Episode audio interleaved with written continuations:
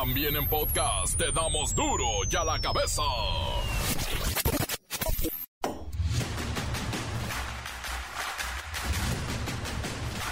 Miércoles 11 de enero del 2023, yo soy Miguel Ángel Fernández y esto es duro y a la cabeza, sin censura.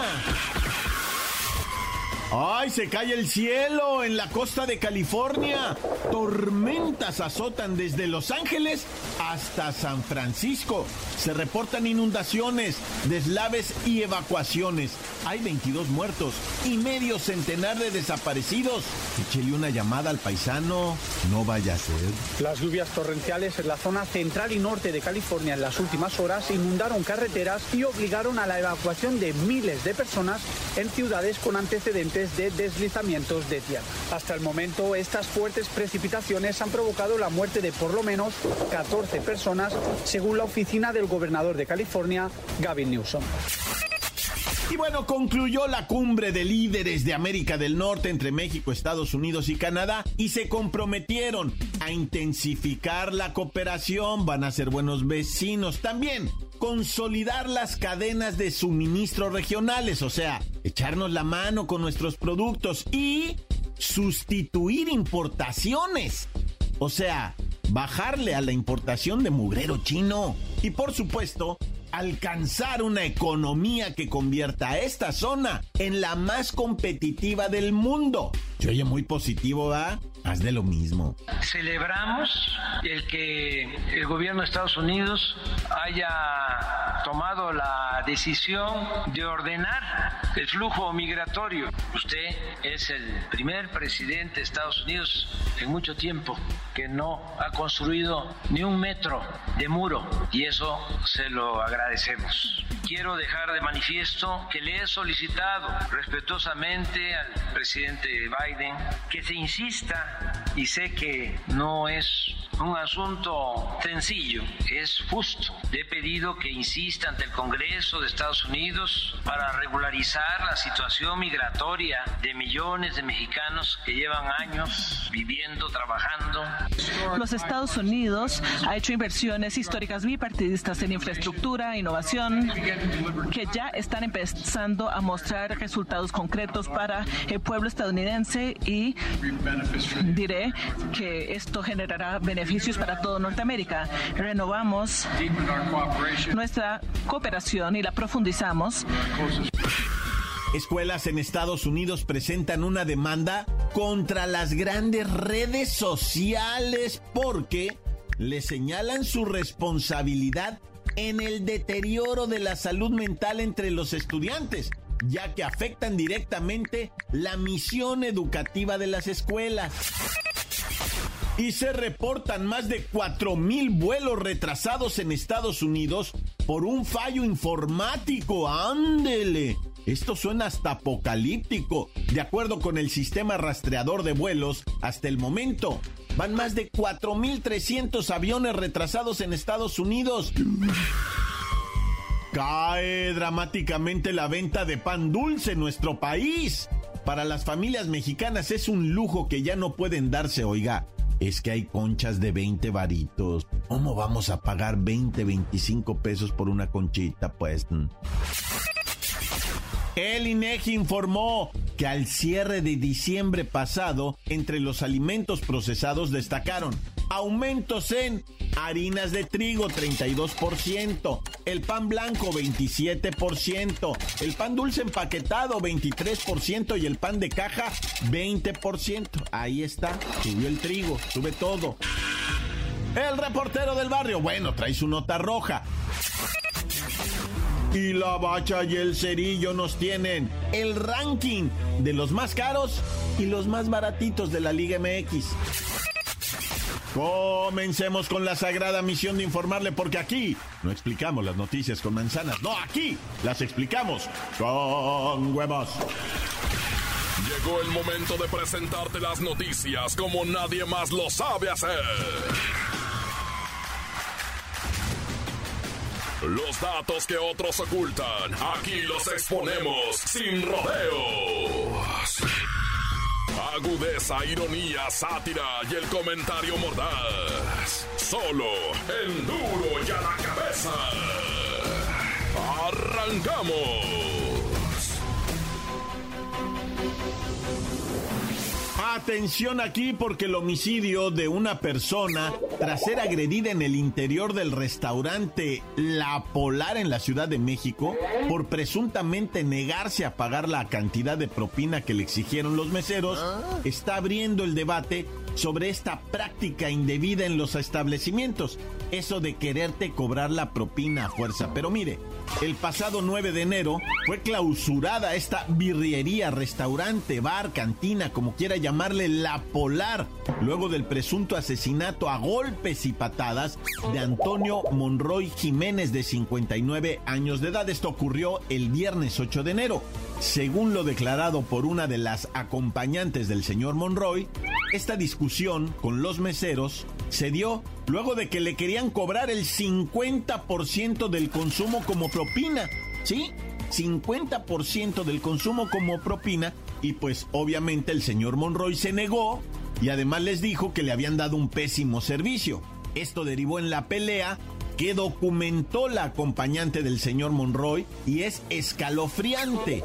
Una vez que llegaron los paramédicos, luego de la golpiza y de que habían arrastrado el cuerpo de Monroy hasta fuera del restaurante, los paramédicos establecieron que el hombre ya no tenía signos vitales por paro cardiorrespiratorio por la golpiza.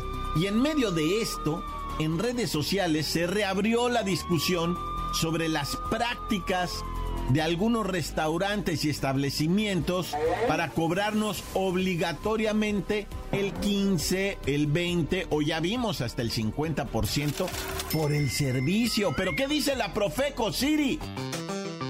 La Procuraduría Federal del Consumidor, Profeco, informó que la propina en un restaurante o bar, entre otros establecimientos, es voluntaria y no puede incluirse en la cuenta, sin consentimiento del consumidor. Ningún consumidor en México puede ser presionado o condicionado al pago de propina, cuyo monto usualmente oscila entre 10% y 15% del valor del ticket. ¿Y qué hay que hacer si me quieren obligar a pagar una propina? Recuerda que no hay un recurso legal para obligarte a pagar un monto específico por concepto de propina, aunque se justifique con argumentos como que es política de la casa. Así que solicita que retiren el cobro y pide hablar con el gerente o la persona encargada para informarle sobre el abuso. Tampoco pueden retenerte en el lugar. La Profeco apunta que la propina obligatoria debe denunciarse y hay varias vías para hacerlo. Envía un mensaje privado a través de su Twitter o Facebook oficial al correo electrónico denunciasprofeco.profeco.gov.mx o bien llama al teléfono 555-568-8722. Debes mencionar los siguientes datos del establecimiento. Nombre o razón social y domicilio completo, número, calle, colonia, alcaldía o municipio, estado y código postal. En Twitter la Profeco te responde rápido, muy recomendable. Las noticias te las dejamos ir. Y a la cabeza. La Administración Federal de Aviación informó esta mañana que ya se normalizaron las operaciones de tráfico aéreo de manera gradual en Estados Unidos después de una falla informática que causó demoras en cientos, yo me atrevo a decir miles de vuelos en varios puntos de la Unión Americana. Vamos con Luis Ciro Gómez Leiva. Ah, su primera intervención del 2023. Luis Ciro Gómez Leiva, adelante. Miguel Ángel, amigos de Duro y a la Cabeza. Poco antes de las 7 de la mañana, había cerca de 1.200 vuelos retrasados dentro de Estados Unidos y casi 2.000 con destino a la Unión Americana. La Administración Federal de Aviación explicó en un tuit que estaba trabajando por restaurar lo que se conoce como el sistema de notificación a misiones aéreas. Estamos realizando comprobaciones finales de validación y reiniciando el sistema. Las operaciones en todo el espacio aéreo estadounidense están afectadas, decía el tuit. El sistema de notificación a misiones aéreas solía estar disponible a través de una línea telefónica, pero se eliminó gradualmente con Internet. Las alertas abarcan desde información rutinaria sobre obras en aeropuertos hasta restricciones de vuelos urgentes o equipos averiados. La interrupción del servicio puede causar trastornos generalizados. Todas las aeronaves deben pasar por el sistema, incluyendo los vuelos comerciales y militares. La agencia dijo que proporcionará actualizaciones frecuentes a medida que haya avances. Y hasta aquí mi reporte. Para de la Cabeza informó Luis Ciro Gómez Leiva. Esto es un escándalo, no solamente Ah. por el número exagerado de vuelos cancelados que iban a Estados Unidos, que tenían que salir de la Unión Americana, sino también porque se nota, se ve, se siente la fragilidad del sistema que tienen de seguridad en los Estados Unidos. Una simple falla en las notificaciones y se vino abajo todo esto. ¡Qué delicado! Encuéntranos en Facebook, facebook.com, diagonal duro y a la cabeza oficial. Estás escuchando el podcast de duro y a la cabeza. Síguenos en Twitter, arroba duro y a la cabeza. ¡Ey! Que no se les olvide, tenemos podcast. Bueno, el resumen informativo y todo lo que usted necesite en las páginas del Face. Ahí está duro y a la cabeza. Lo escucha hasta sin comerciales. Está bonito, ¿no? Duro y a la cabeza. El reportero del barrio, bueno, trae su nota roja. Montes, Montes, Alicantes, Pintos. Oye, vamos a empezar bien cruenta madremente, ¿verdad? Con dos compitas, eh, los dos periodistillas, reporteros, gente de medios, de redes sociales, de Facebook, que tienen su página que se llama Escenario Calentano. Es calentano porque son de tierra caliente, allá entre Guerrero, entre Michoacán, ¿verdad? Estado de México. Y los vatos, el escenario calentano, pues es un, un portal que saca mucha noticia del crimen organizado. Pues me agarraron a dos reporteros, al encargado mero mero y al reportero, a lo que le llaman así el mero chido de ahí y al otro. Y me los presentaron en un video encadenados, pues con una cara de que encadenados de pies y manos. Los, los vatos ahí están hablando y les dicen. eh, la verdad es que, pues ahorita no tenemos eh, noticias de estos dos pobrecitos camaradas, reporteros. Uno se llama Chucho Y pues del otro no hay más noticias, nada más nos dicen, es el, el editor, ¿no? Es el, lo que vienen siendo pues el administrador pues de la página. Incluso él mismo dice, no, pues yo nomás le doy like, dice, no. No soy, pero fíjate, o sea, los vatos, o sea, andaban queriendo pues llevar información a la racita y tómale, men, que se les sale por el otro lado el tiro, ah, porque pues, ellos querían hacer un varo, llevar información, etc. Pero pues la nota roja, aguas, aguas. Y Miguelito de 15 años, quinceañero, canta la canción de Ahora ya despierte el criminal que en mi dormí. Anda de malandro el batillo. Ay, Miguelito, 15 años. Y no nada más anda de malandro, sino que ya está detenido porque lo señalan como asesino. A sus 15 años dicen que mató a Julio César. Julio César iba el domingo acompañado de Edwin y la Karen. Iban caminando cuando les salió el Miguelillo, ¿verdad? Y les dijo, no, que ustedes, quién sabe qué. Porque son, fam o sea, hay ahí un rollo familiarcillo, ¿ah? Empezó la legata, güey, y el Miguelito saca una pistola de entre sus ropas y contra Julio César, güey, pum, pum. Le tiró a los acompañantes, ¿va? Pero resulta que estos lograron evadir los tiros, les aventó siete balazos. Y pues ya se dio a la fuga, pero pues la Karen y el Edwin de volada dijeron, no, pues fue este batillo que vive en el barrio acá atrás, el Miguelillo, anda en malos pasos y la tizna. No, pues de volada, va. Y pues de hecho ahí en ese barrio, ah, pues está así medio delicada la cosa, pues te hablo de Iztapalapa, men, pues imagínate, nada, ya. Oye, vamos rápidamente, ¿verdad? Hasta Houston, Texas, en donde en una taquería comidita mexicana entró un hombre de color, ¿verdad? De color serio, se metió para adentro y traía una pistola escuadra, o creo que era revólver, no vivía en el video, ¿ah? Pero traía una pistola en la mano apuntándole a todos y dijo, esto es un asalto, empiecen a echarle aquí, empiecen a no sé qué, y el vato así le apuntaba a todo mundo, como en las películas que voltean a apuntarle a todo mundo, y en una vuelta que dio, ahí se levanta un calvo, ese sí trae una escuadra, y tómala, nueve tiros le metió al delincuente, güey, pum, pum, pum, y todavía se arrimó así, y el de gracia, pum, ¿y qué crees? Al vato no lo van a procesar, Está, sí, lo, sí fue detenido, eh, lo pusieron este, un rato tras las rejas, pero pues ya los abogados, etcétera, las leyes allá le permiten a este vato portar su arma y la usó en defensa propia. Porque allá no es como en otros estados en los que te dicen, te tenía que estar apuntando el vato. No, aquí cuando se volteó, la gente estaba en riesgo, este güey le metió los tiros, pero le dicen, bueno, ¿y por qué hasta uno tiro de gras? Le metiste nueve, güey, le hubieras metido. No, no, no, dice el vato, la neta ya cuando estás tirando, parece que los tiros no le hacen nada, dice. El vato todavía buscaba el arma cuando estaba en el piso, se le había caído y el vato todavía buscaba el arma, así es que le seguí tirando hasta que ya no se moviera. Yo no sé cuántos tiros le di, pero se acabó el cargador, dice el vato, Naya.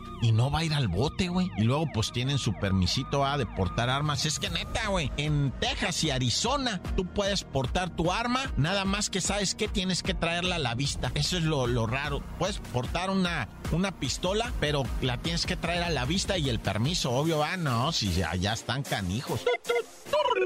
Y bueno, uno que siempre dice, oye, loco, Tlaxcala no da nota, va. Tlaxcala ya dieron una nota, pero, pero, ah, raza malandrina, güey. No fueron a quebrarle el cristal al Banco del Bienestar, nomás hay uno. Y tiene un cajero. Y fueron a perjudicar el cajero, no, raza malandra, pues tampoco, o sea, la, y ni hicieron nada, ¿eh? Nomás puros daños materiales, la, rompieron los vidrios, se hicieron pipí ahí en el cajero, porque no lo pudieron abrir, lo embarraron de quién sabe qué cosas tan horribles, le dieron de patadas y martillazos, no lo pudieron abrir y se fueron con todos esos daños ahí y ni limpiaron ni nada, nada, ya. Si sacan coraje, raza, o sea, si es el cajero donde iba la racita a sacar su pensión y la beca Benito Juárez, mejor apúntense, les va a ir mejor, nada, ya. ¡Corta! La nota que sacude.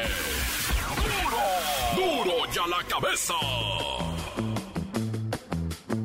Antes del corte comercial, escuchemos sus mensajes. Envíelos al WhatsApp 664-485-1538. Guatamerinconso, papi, ori ai, bacha cerillo,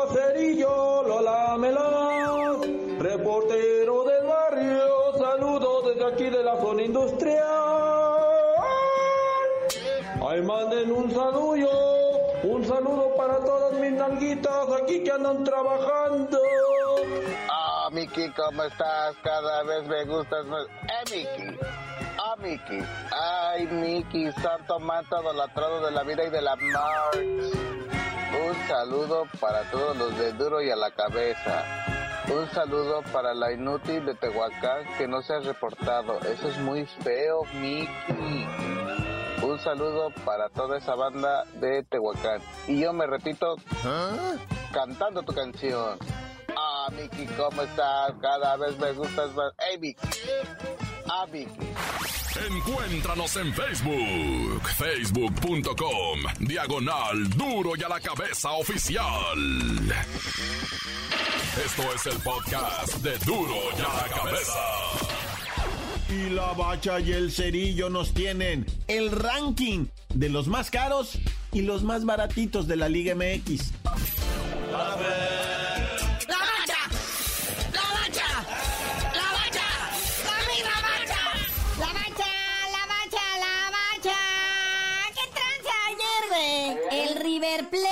Que por supuesto no es el Boca Juniors, ¿verdad?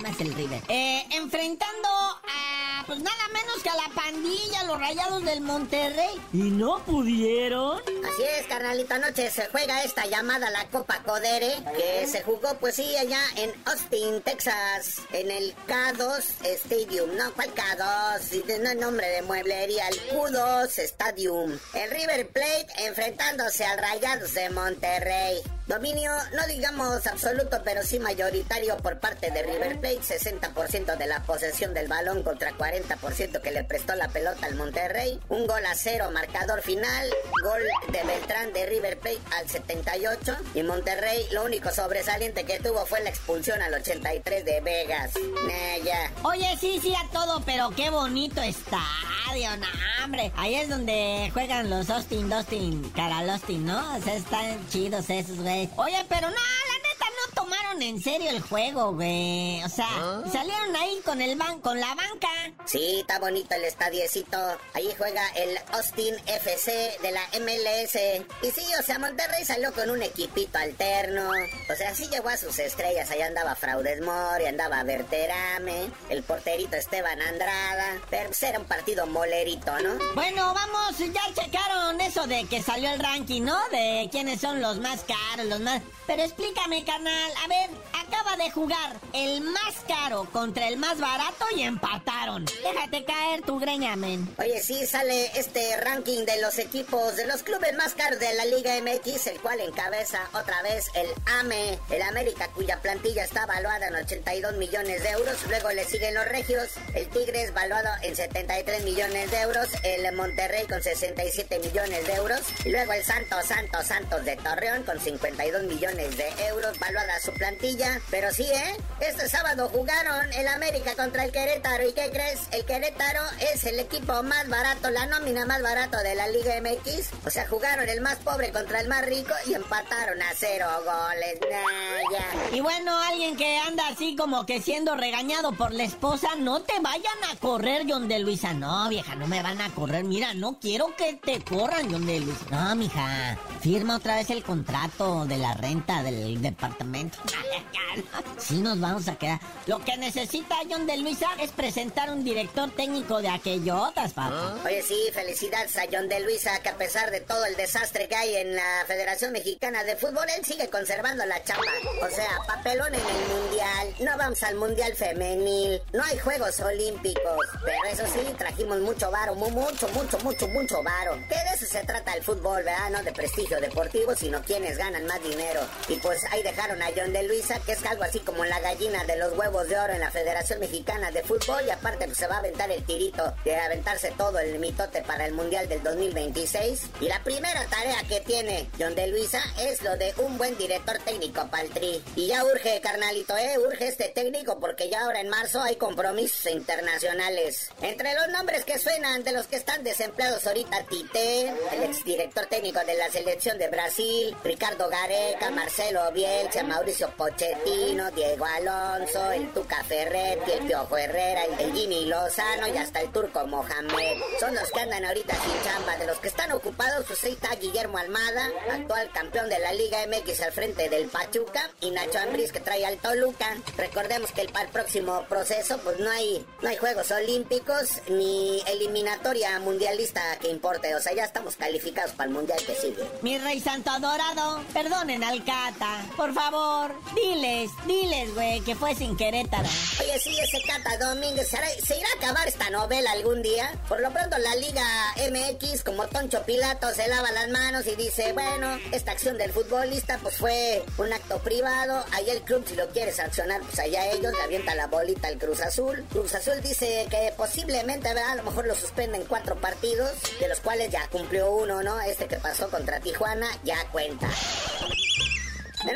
Carnalito, ya vámonos. Creímos que esta semana iba a estar así medio flojona la actividad deportiva, pero ya vimos que no. Y tú no sabías de decir por qué te dicen el cerillo. Hasta que el Cata me organice mi fiestecita de cumpleaños, les digo.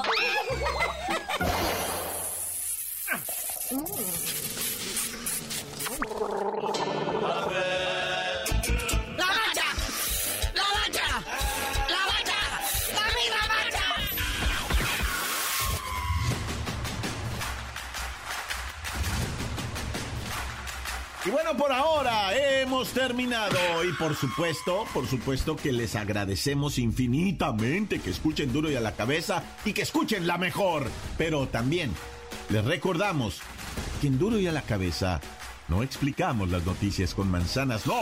Aquí las explicamos con huevos.